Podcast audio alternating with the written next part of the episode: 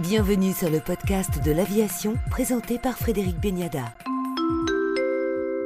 Avec nous pour le podcast de l'aviation, Jean-François Dominiac, directeur général d'ASL Airlines France et président du SCARAL, syndicat des compagnies aériennes autonomes. Bonjour Jean-François Dominiac. Bonjour Frédéric. Il n'y a pas qu'Air France que l'État doit soutenir? Oh, vous savez, nous, on s'est jamais exprimé contre le fait d'avoir un soutien particulier de l'État vis-à-vis d'Air France, mais plutôt de dire que si euh, l'État aide le transport aérien, il faut que ce soit fait en toute transparence, en toute euh, équité entre les compagnies aériennes, et puis, au bout du compte, en veillant bien à ce que ces aides ne débouchent pas sur une distorsion de concurrence. Ce qui n'est pas le cas actuellement?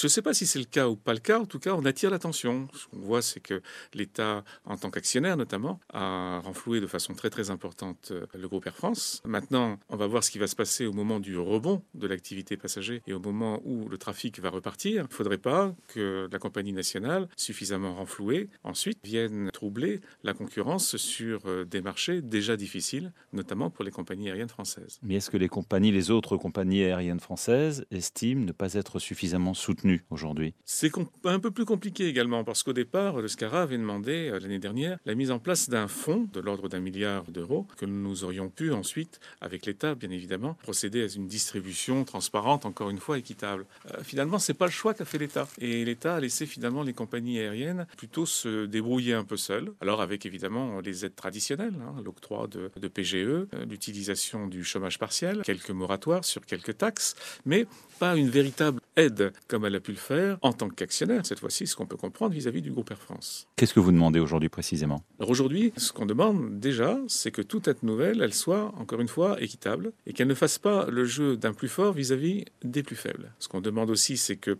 certains moratoires continuent à pouvoir être appliqués et puis, de façon très très pratique, faire en sorte que certaines tâches régaliennes qui sont vraiment de l'ordre de l'État, la sûreté, la sécurité, ce genre de choses, eh bien finalement, soient prises en compte directement par l'État et non plus par les compagnies aériennes. Alors justement, à ce propos, vous êtes en colère, on vous soutient un petit peu d'un côté, et puis de l'autre, l'État vous réclame le paiement de 550 millions d'euros de frais de sûreté et de sécurité, mission régalienne qui n'a pas été assurée ces derniers temps, ou très peu, euh, pour cause de crise sanitaire. Donc on vous donne d'un côté, on prend de l'autre, c'est ça? Bah D'abord, il faudrait qu'on nous donne. Donc pour le moment, on ne nous a pas beaucoup donné. On nous a permis de bénéficier d'aides que tout un chacun peut avoir. Par contre, effectivement, sur ces 550 millions d'euros, c'est quand même fabuleux.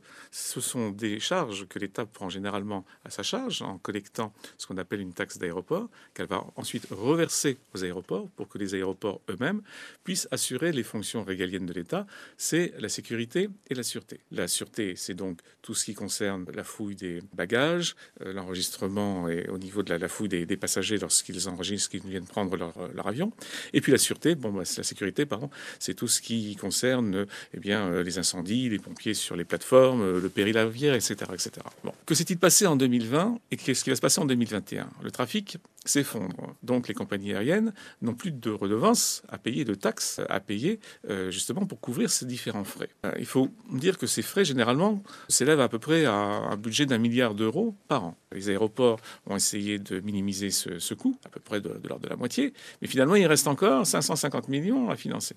Et donc l'État euh, se dit, bah tiens, on va faire un paquet que nous allons faire payer aux compagnies aériennes à partir de 2024 et pendant six ans. Donc on va devoir, à partir de 2024, payer 550 millions pour une prestation qui ne nous a pas été rendue, puisqu'on n'a pas volé. il va falloir la payer, et non seulement la payer, mais en plus avec des intérêts financiers. Donc non seulement on n'a pas d'aide directe, on a des aides qui sont classiques euh, comme l'ensemble des industries françaises, mais d'un autre côté, quand il y a des tâches particulières que l'État devrait assumer, des tâches régaliennes, mais qui, depuis le passé, sont financées par les compagnies aériennes, eh ben, on ne peut même pas bénéficier d'une exonération totale de ces charges. La moindre des choses, ce serait qu'on puisse avoir une exonération totale, pleine de ces charges sur ces deux années 2020 et 2021. Et il en est de même, et là vous exprimez également vos inquiétudes sur le contrôle aérien. Alors le contrôle aérien, c'est aussi euh, la même chose. L'aviation civile a un budget qui est particulier, qui est dédié, et donc qui est financé en très très grande partie par euh, des taxes et redevances payées par les compagnies aériennes. Les contrôleurs aériens sont des fonctionnaires. Les contrôleurs aériens ont continué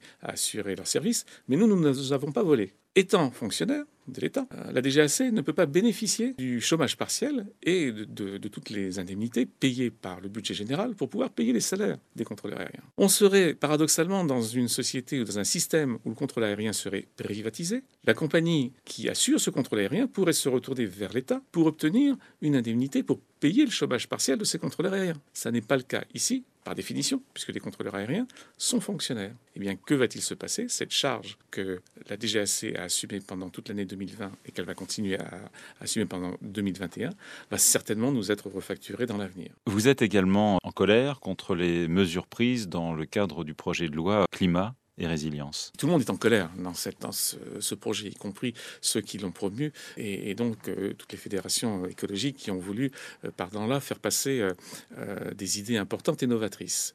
elles sont en colère parce que pour elles, ça n'a pas été suffisamment loin, et nous, on est en colère parce qu'on trouve que les mesures qui sont appliquées sont, et notamment une, c'est-à-dire l'interdiction d'avoir des vols sur le territoire français dès lors où une solution alternative peut venir pallier à à ce, cette absence de vol sur les vols de 2h30. 2h30 au sein du territoire français. On trouve que cette mesure est stupide. Pourquoi? Parce qu'elle va finalement favoriser le développement d'un autre transport euh, qui est le transport ferroviaire, qui fonctionne à l'électricité. L'électricité vient d'où Elle vient du charbon des centrales thermiques. Elle vient de l'électricité nucléaire, qui, comme par hasard, maintenant est redevenue vert. nucléaire, pendant longtemps, a été une source terrible d'inquiétude. Maintenant, on n'est plus inquiet parce que ça fait pas de CO2, donc tout le monde est content. Et également, c'est un moyen de transport qui nécessite de longues voies de chemin de fer, plus de 600 km pour aller jusqu'à Bordeaux, où il faut bien construire notamment des traversants béton. Il n'y a rien de plus polluant que de construire des traversants béton. Là où à une époque, on le faisait quand même, on avait le respect au moins de les faire en bois, ce qui permettait en plus de gérer la,